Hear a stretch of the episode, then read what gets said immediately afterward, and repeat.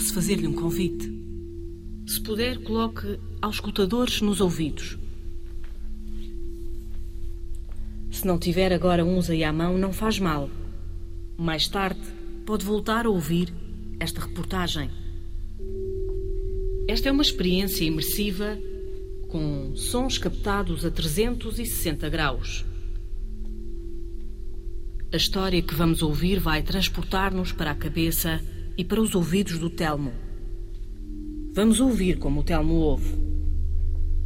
O som vai andar à sua volta como eu já estou a fazê-lo. Consegue sentir-me aqui, à sua direita? E se eu falar agora aqui do lado esquerdo? Se não estiver a ouvir-me do lado esquerdo, pode ser que os auscultadores estejam ao contrário. Então vamos começar. O Telmo perdeu a visão há quase três anos e está a reaprender a ver o mundo com olhos de ouvir. Tô. Olá, Telmo, é a Sônia, Olá. tudo bem? Sempre. Olha, já estou aqui à tua espera aqui da, na passadeira, tá Sim. bem? A gente treinar o percurso, tá Uhum. bem? Estou à tua espera, até já. Até já. Tchau, tchau. Tchau. O Telmo vai desdobrar a bengala branca antes de sair para a rua.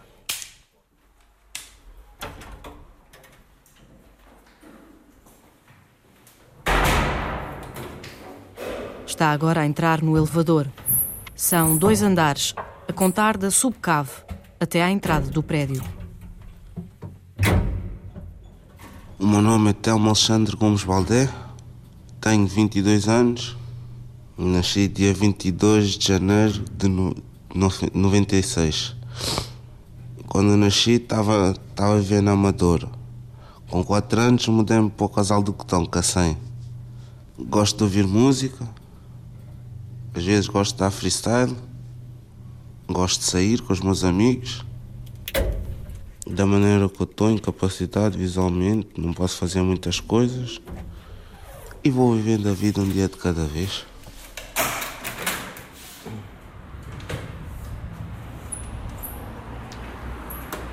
Na rua, à espera do Telmo, ali mais embaixo, na passadeira, já está a Sónia Manzarra, técnica da ACAPO, Associação dos Cegos e Ambliopes de Portugal.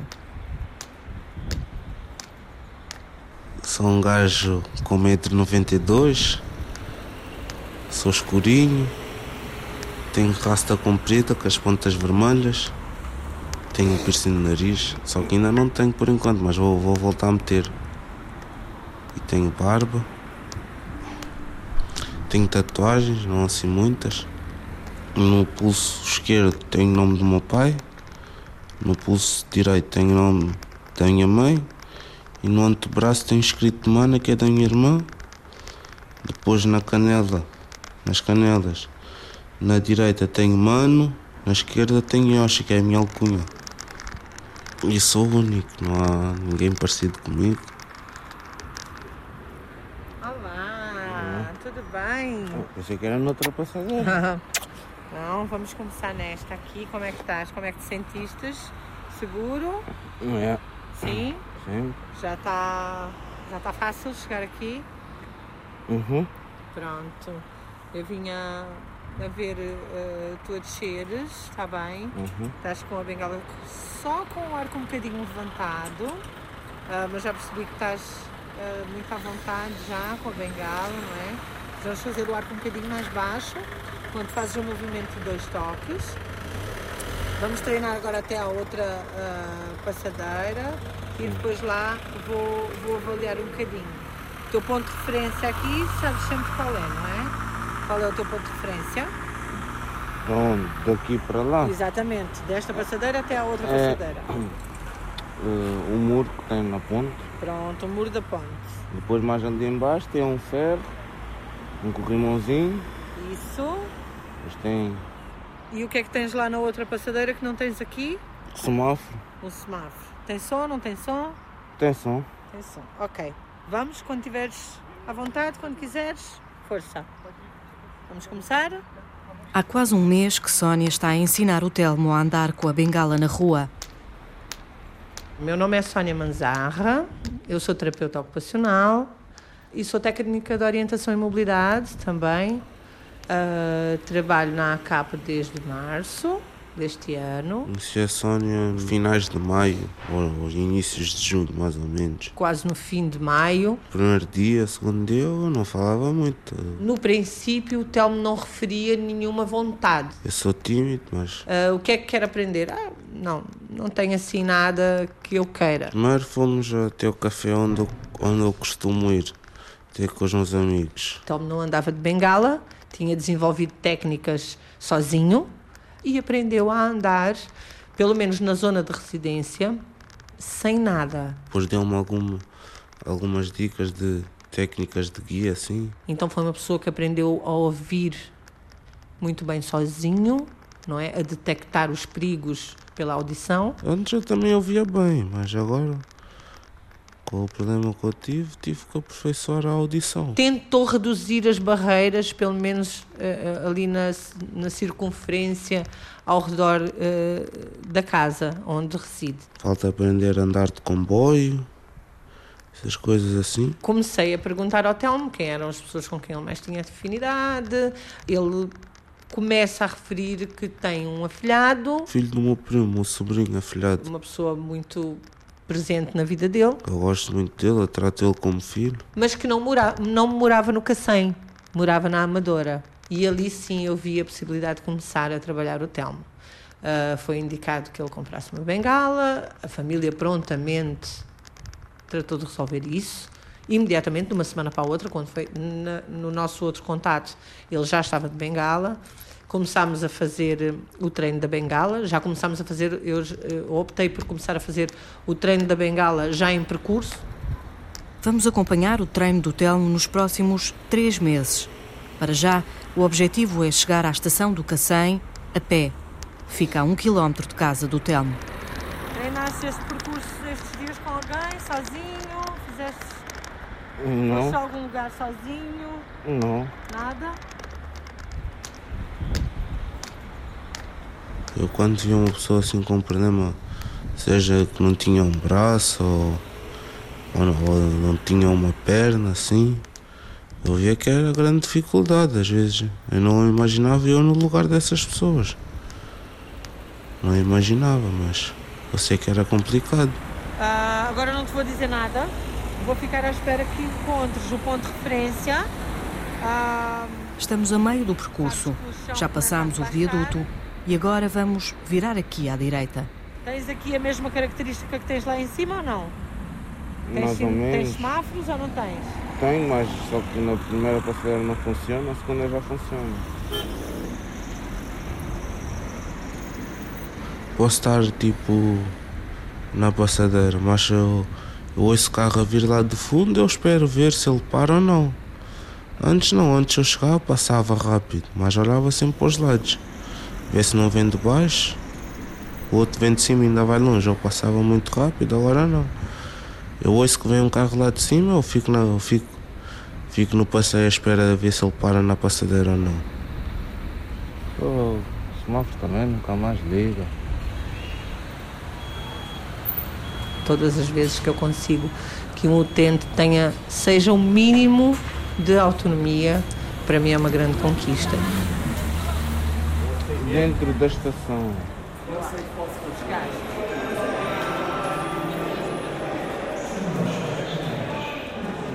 Havemos de voltar à estação. É hora de regressar a casa. O Telmo vai apoiado agora no ombro da Sónia. São as chamadas técnicas de guia.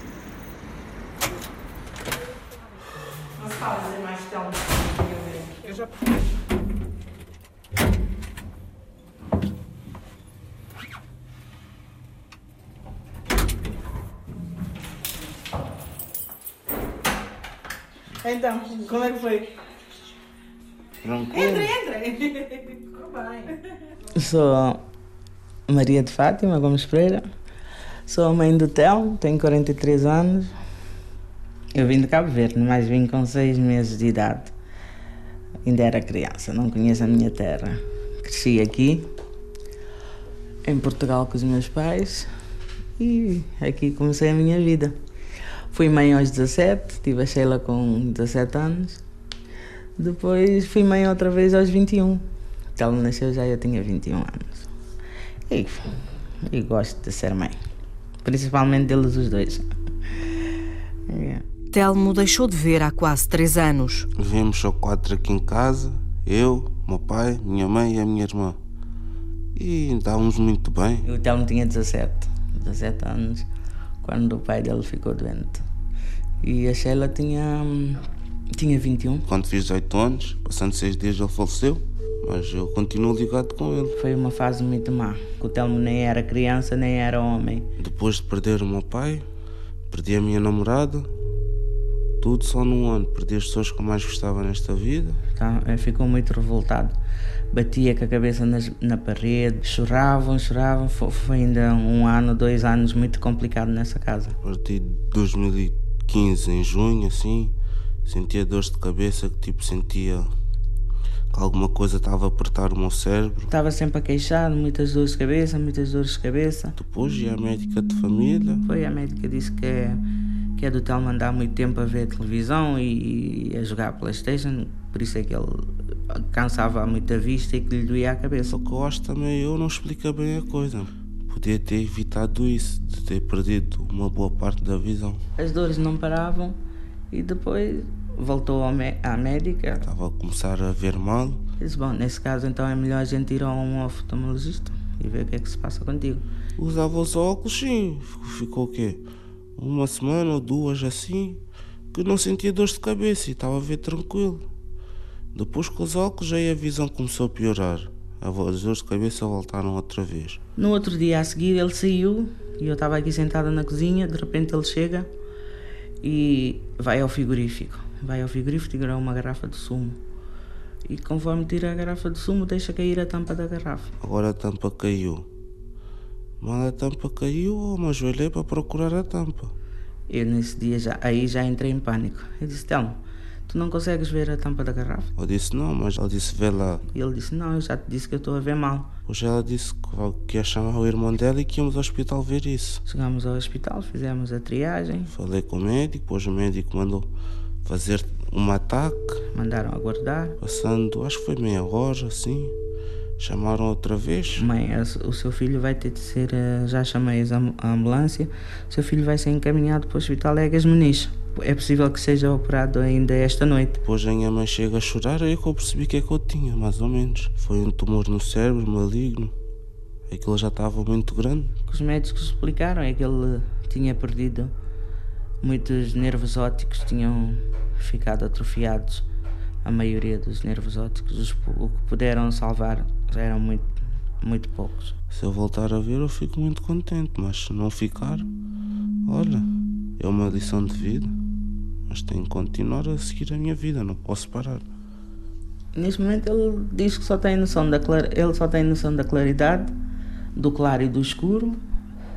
Sabe que alguém vem lá, mas não sabe quem é. E tem a noção dos. É, é a sombra, é os vultos. É a única coisa que ele neste momento consegue consegue ver. Houve, houve, houve tempos que. Isso foi seis meses depois de eu sair, foi no verão de 2016, que eu não comia, não tomava os comprimidos, não, não, não fazia nada a não ser estar deitado na cama. Só levantava para ir à casa de banho e não fazia mais nada. Não estava à espera que muita gente me virasse as costas, deixassem de falar comigo e que vou ficar assim, assim para sempre, como eu pensava. A minha irmã não gostava do, do, do, do que eu dizia, do que eu ficava a dizer. Que preferia ter morrido do que estar assim. Mas agora não. Agora já não penso assim. Presumo que, que o Telmo se sinta perdido, naturalmente, porque um, quando, quando se perde a visão uh, é de facto muito, muito difícil, uh, porque tem que se reaprender tudo. Eu chamo-me José Augusto Tomé Coelho, uh, tenho 65 anos e neste momento exerço as funções de presidente da Direção Nacional da ACAPO, Associação dos Cegos e Ambeliopes eh, de Portugal. Por volta dos 18 anos, uh, deixei praticamente de ver, fica com um resíduo visual, mas uh, já quase sem significado. Chamam-nos invisuais, audiovisuais, invisíveis, tanto chamam-nos tudo. E têm muito receio de nos eh, chamar cegos, porque uh, a cegueira tem uh, uma carga muito uh, pesada, muito dramática. e repare que a maior parte das pessoas que veem dizem sempre que a pior coisa que lhes poderia acontecer seria ficarem cegas. Partir uma perna, ficar sem uma perna ou sem um braço ou um outro problema qualquer, isso ultrapassa-se tudo. Agora, perder a visão, isso seria a pior coisa que lhes poderia acontecer. Eu, se ficasse cego, matava-me.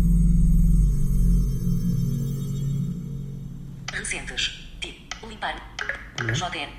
Negócios. Há 42 minutos. Trump ataca Merkel e critica a política migratória do governo alemão. São alertas que eu recebo uh, no, no, meu iPhone, portanto, que tem um sistema de voz, o próprio o iOS tem uh, uma aplicação uh, de voz chamada VoiceOver e que nos permite aceder a, a, todas as aplicações e todas as potencialidades do equipamento e que nos permite receber, portanto, todas estas notificações de, dos mais diversos tipos de notícias. Buscar rádios, buscar campo de texto, buscar rádios. Antena 1 RTP Portugal. Para quem não vê e para quem tem problemas, tipo, tipo só tem um, uma mão assim ou qualquer coisa assim parecida, tem, tem programa no telemóvel que dá para mexer, dá para fazer tudo. O telemóvel é tudo para ele hoje em dia. É a mulher, é a mãe, é a irmã, é tudo. Então ele passa a maioria das vezes é no telemóvel. À tarde, a partir daí das 5 da tarde, é só ouvir a televisão notícias do Sporting, para cima, para baixo, para cima, para baixo. E bonecos, é o que ele faz. Aliás, é, aqui em casa eu acho que todo mundo gosta de ver bonecos. Eu não vejo novelas, não, não vejo telejornal, não vejo nada, mas bonecos vejo. E então a irmã também é a mesma coisa e, e, o pai também era a mesma coisa. Começamos a ver bonecos com eles quando ele era, eles eram crianças ainda e ficou para sempre essa história dos bonecos. É só bonecos, bonecos animados. A televisão da cozinha é bonecos animados, no meu quarto é bonecos animados, no quarto dele é bonecos animados, da irmã é bonecos animados e na sala é bonecos animados. É assim, a gente vai levando, vai levando o dia. Uau! O futebol não é chato, afinal. Sinto-me como se estivesse à beira do precipício da grandeza. Quando era menino, o meu sonho era ser jogador da bola. Esse era o homem de casa. Ser o pai da casa, um homem da casa. Quando era mais novo, tinha uns 11, 12, era guarda-redes. Depois, com 15, 16, comecei a central. Depois mudei de escalão, o mister olhou para mim e disse: Tu tens altura e remate, vais para avançado. Depois comecei a jogar avançado. Depois desisti. O mister brincou com a minha cara nas captações e daí eu desisti mesmo de jogar a bola. Rasguei as chuteiras ao meio. Desde aí não joguei mais nem na rua.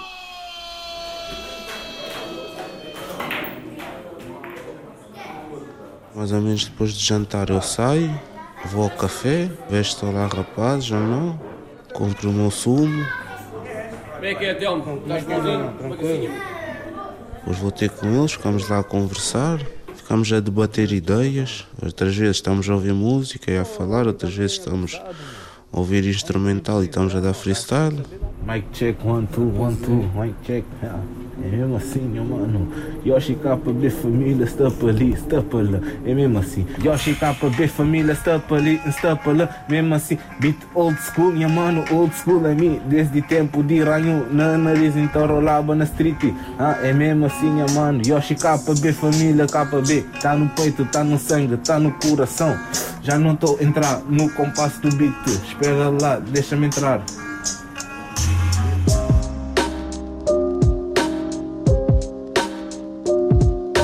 De acordo com números mais recentes, os censos de 2011, existem em Portugal cerca de 900 mil pessoas com dificuldades de visão. Destas, cerca de 28 mil não conseguem ver. Tomé Coelho, da ACAPO, acredita que ainda falta um retrato mais apurado da deficiência visual. A própria informação facultada pelos centros não é uh, fidedigna na medida em que as questões uh, dirigidas às pessoas com deficiência em geral e com deficiência visual em particular eram muito ambíguas e, portanto, eh, as respostas não permitem tirar eh, as conclusões que deveriam ser tiradas, não é? Há muitas pessoas que, enquanto conseguem fazer uma vida que eles consideram normal, não querem sequer admitir que têm problemas de visão. Não querem. Eu, ser cego, é isso, eu estar ligado à cegueira, de modo nenhum. Não querem. Uh, portanto, uh, não, não temos números precisos. Estou. Estou. Então? Sim. Olha, é Sónia, tudo bem? Sempre consigo. Oh, também está tudo bem. Olha, uh, já podes vir ter comigo aqui agora à outra façadeira, está bem? Está bem. Hoje na outra mais abaixo, está bem? Uhum. Vamos ver se já conseguimos que tu venhas sozinho, autónomo, está bem? Está bem. Pronto, à espera. Até já. Até já. Tchau, tchau. Tchau.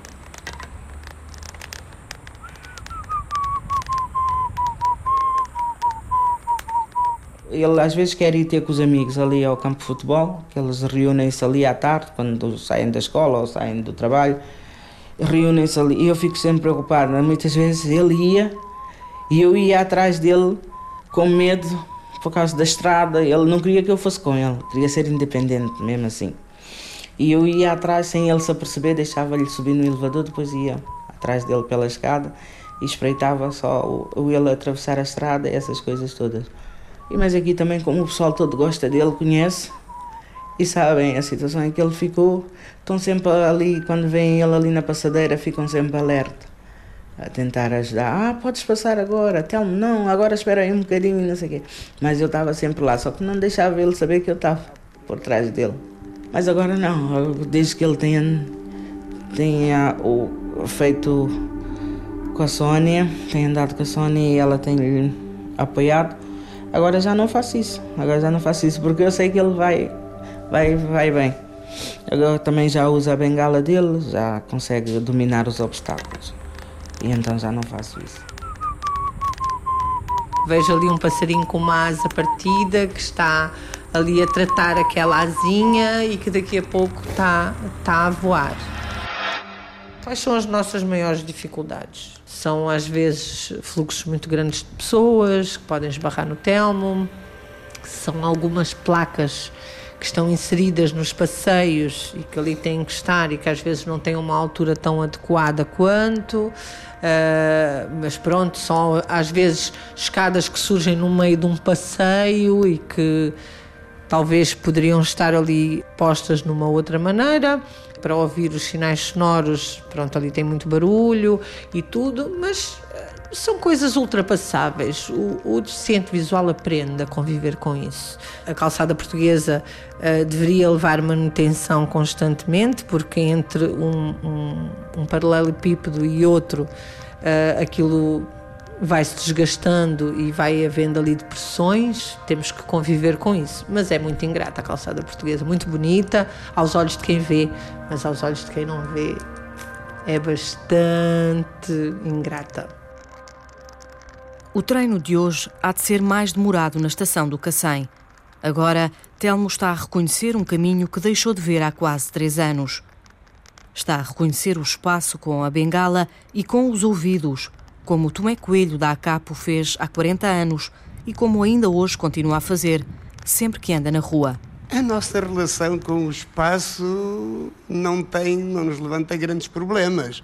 Os problemas surgem é quando as entidades resolvem transformar esse espaço que nós conhecemos sem nos consultarem, sem nos dizerem absolutamente nada, colocando todo tipo de obstáculos e quando nós procuramos questionar, ou não nos dão resposta nenhuma, ou quando dão, são respostas do género: ah, Pois, mas isto agora está feito, sabe isto, os orçamentos, não há dinheiro. O que é que acontece em Lisboa? Nos poucos semáforos que existem com sinais sonoros, duas uma, ou estão avariados, ou os que não estão, a população desliga-os à noite porque diz que os incomoda e que não conseguem dormir ou que aquilo faz muito barulho e por aí fora. Portanto, é uma questão também de mentalidade, não é?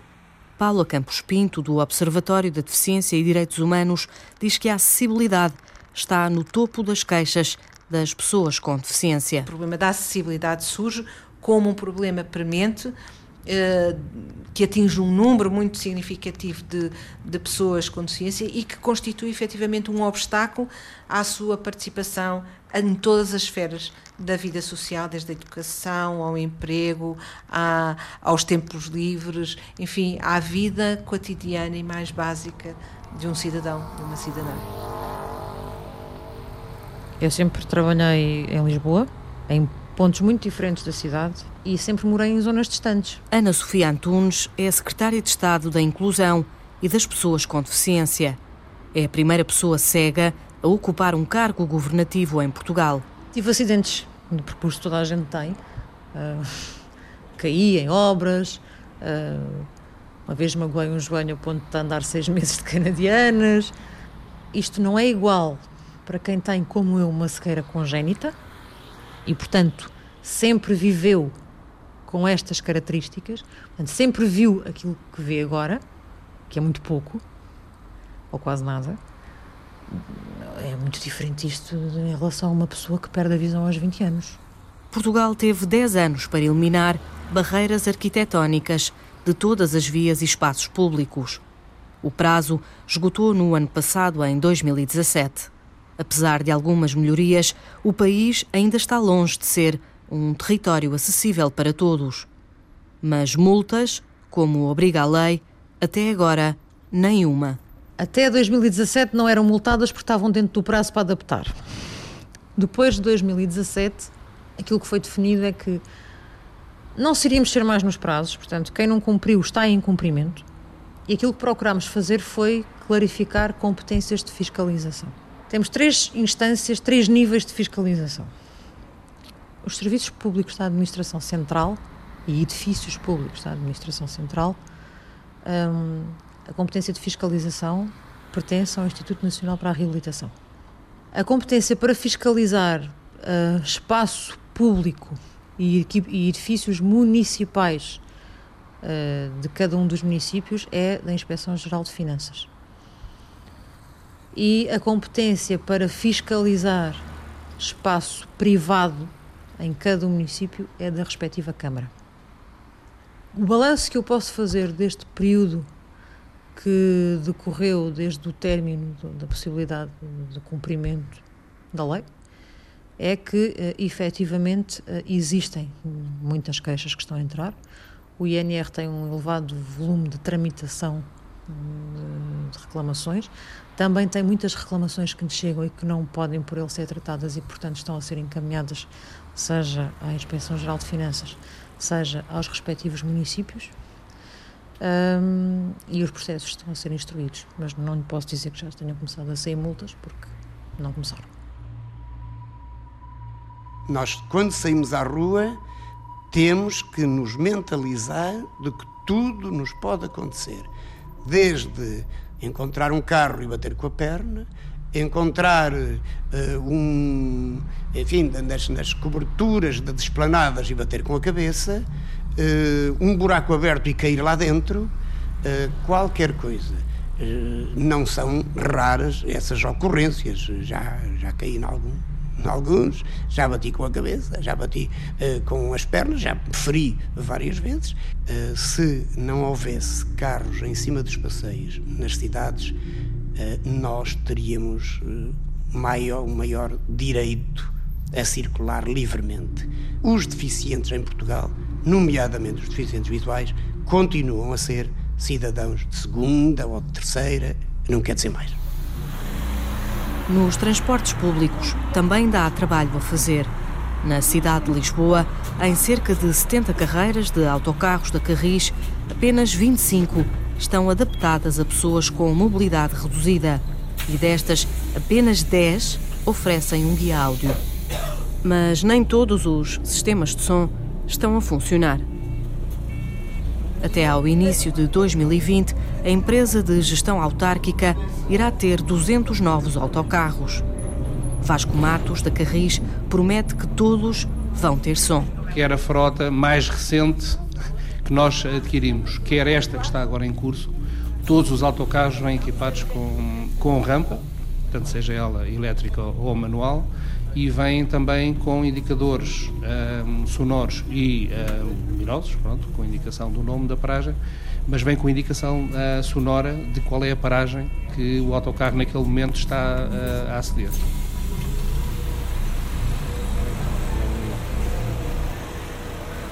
O Telmo já vai bem a pé, sozinho, de casa até à estação do Cacém.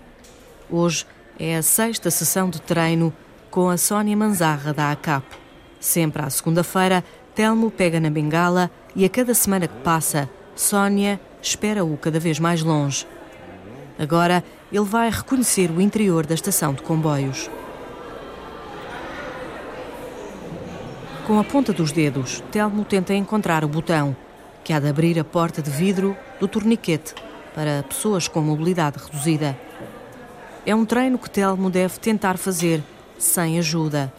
Mas, ao longe, há uma mulher que o vê de bengala e, sem dizer nada, aproxima-se e carrega ela própria no botão. A porta abre-se de repente, sem Telmo estar à espera.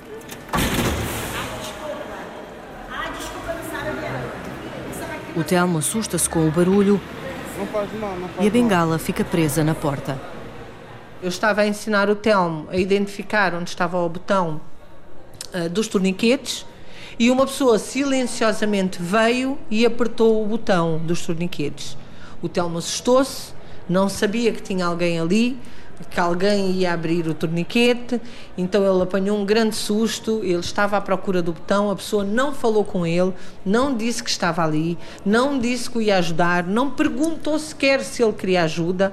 Eu sei que a intenção é a melhor, uh, mas não é a melhor forma de ajudar.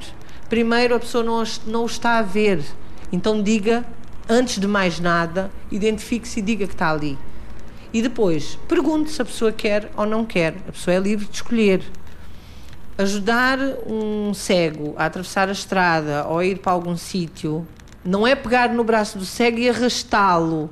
Quanto mais uh, arrasta a pessoa, mais a pessoa se desorienta, mais perde a noção de onde está, da velocidade na qual vai andar, uh, se vai subir ou se vai descer, se vai virar para a esquerda ou para a direita. A pessoa fica perdida quando é arrastada. Deixe que a pessoa uh, uh, lhe diga qual é a melhor forma. Quando aquelas pessoas, pessoas de muita idade, param à minha frente e não me deixam passar e dizem, ah, coitadinho, ceguinho e tal, isto é a maior tristeza do mundo. Eu não sou coitado. Coitado. Coitado é errado que nasce pelado no mato. Passaram quase dois meses desde que a Sónia Manzarra, da Acapo, começou a trabalhar com o Telmo. Antes de apanhar o comboio, sozinho até à Amadora, o Telmo tem agora outro objetivo. Quer chegar à casa de um primo que também mora aqui, no Cacém, mas do lado oposto da estação. Já consegui ir até a estação, mas eu queria também ir a outro sítio também. Quero ver o meu primo. Mas isso não é preciso de apanhar o comboio, isso é só ir até aí no Cacém. Então, antes de ir para a Amadora, eh, quer ir ao percurso à casa do primo para poder ir lá constantemente, porque fica no Cacém, ele não precisa apanhar nenhum transporte público. Então, eh, alterou-se ali um bocadinho as vontades, ou, ou, pelo menos a ordem delas, e uh, inicia-se um outro trajeto antes de completarmos o trajeto Amadora.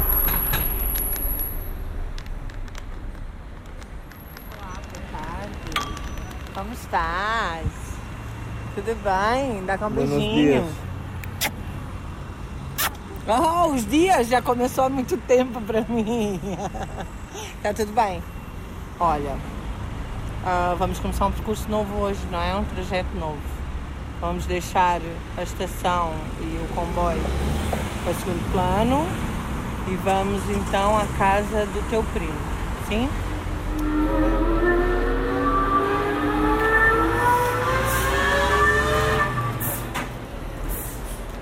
Durante esta sessão, são vários os amigos que passam e cumprimentam o Telmo, como este que para agora, aqui, à esquerda. Aqui consegues perceber que está em descida, não é? Uhum. O piso é diferente. Então, bro, fixe ou quê? Como é que é? Estás fixe ou quê? Yeah. Tranquilo ou quê?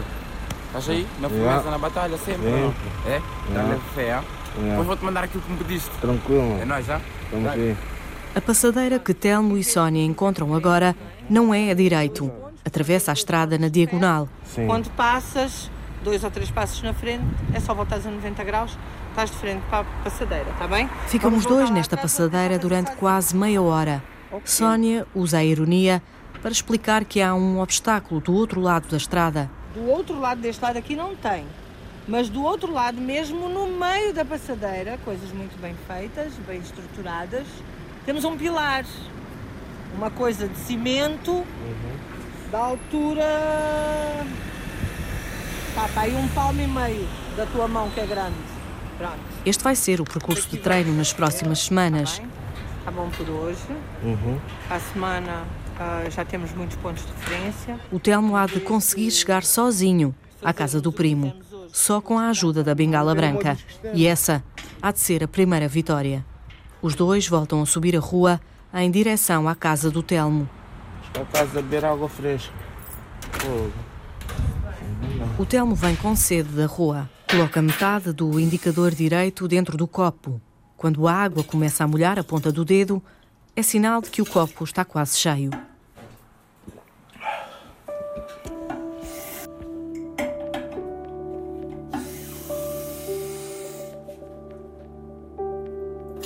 que eu traço hoje como plano para o futuro para o Telmo, fazer com que ele saia para um mercado de trabalho, faça uma formação, faça acabe a escolaridade. O Telmo ainda tem uma memória visual eh, de quando via. Ele ainda tem uma memória visual bastante aguçada. Telmo tem o nono ano incompleto e esse é o próximo passo. Avançar nos estudos, ter formação, para um dia conseguir um trabalho. Infelizmente, as entidades empregadoras, eh, salvo raras e honrosas exceções, não estão muito disponíveis para admitir nos seus quadros de pessoal pessoas com deficiência visual. Nós temos eh, à volta de 8% de desempregados em Portugal. Mas as pessoas com deficiência serão provavelmente acima dos 20%. Depois, existe legislação que obriga o Estado a um, admitir 5% eh, de pessoas com deficiência quando da abertura de concursos. Só que muitas vezes estes concursos são viciados. Abre-se um concurso para 100 pessoas. Cinco desses lugares teriam que ser preenchidos por pessoas com deficiência. O que é que acontece muitas das vezes?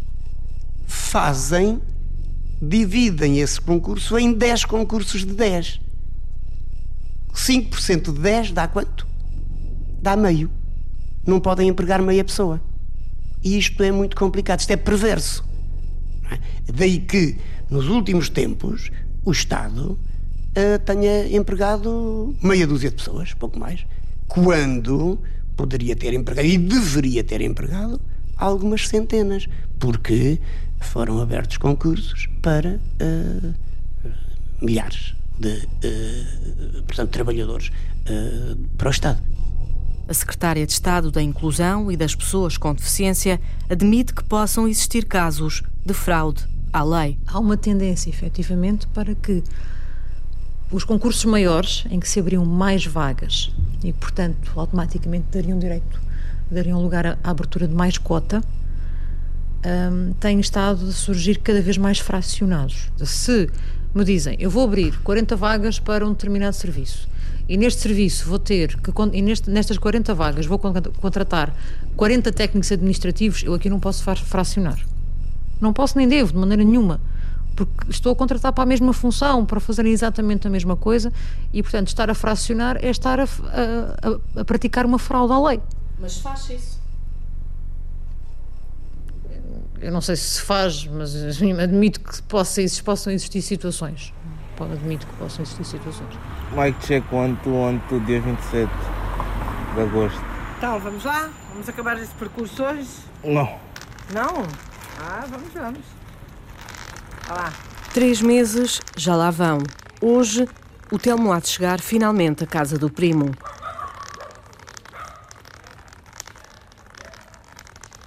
A técnica da ACAP ainda vai atrás do Telmo e às vezes chega-se ao lado para treinar pontos de referência e novos obstáculos no caminho. Quando, quando circulamos aqui a parede, Sim. logo à tua direita encontras um. Depois Uhum. ao meio, no meio do espaço tem mais um e depois lá na outra ponta, ao pé do, do, do quadradinho de cimento, tem outro. Hum. Percebes? Então passas a ter outra vez três pinos aqui. Tinhas dois e agora, pronto, que não tinhas, só tinhas um. E Uhum. agora passas a ter três.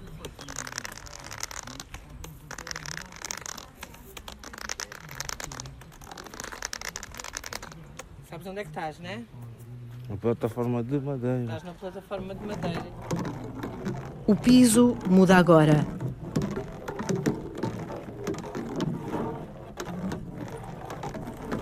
Daqui uns tempos estou eu aí, aí para todo lado, para o Porto, sozinho. Não. Estou a brincar, estou a brincar. Não, mas Porto eu acho não. que não, acho que não deve estar a brincar. Espera aí, então, tem uma pessoa que está a vir. Pronto, não? Ah, não faz mal. Vai, Aqui acaba. exatamente, acaba aqui. Telmo chega à porta do prédio do primo e sente os botões das campainhas com a ponta dos dedos. Qual é o andar? Oitavo D. Oitavo D. Uhum. Todos os Ds estão à tua direita. Aqui. Exatamente. Mas, Todos os Ds estão à sim, tua direita. Os Pronto. Ds são estes aqui. Exato. Começa no resto de chão. No resto, No resto de chão. sim. Primeiro, Um, segundo, terceiro, quarto, quinto, sexto, sétimo, oitavo, Oitavo. nono, décimo.